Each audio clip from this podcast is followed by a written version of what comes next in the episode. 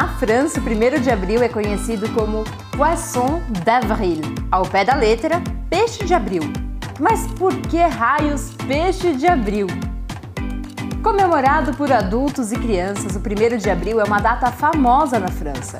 E o motivo seria, segundo algumas teorias, que o Ano Novo era comemorado no dia 25 de março, pois marcava o início da primavera e a festa somente se encerrava no dia 1 de abril. Em 1564, o rei Charles IX decidiu que o Ano Novo passaria a ser comemorado no dia 1 de janeiro, o que causou uma grande confusão no país e no continente.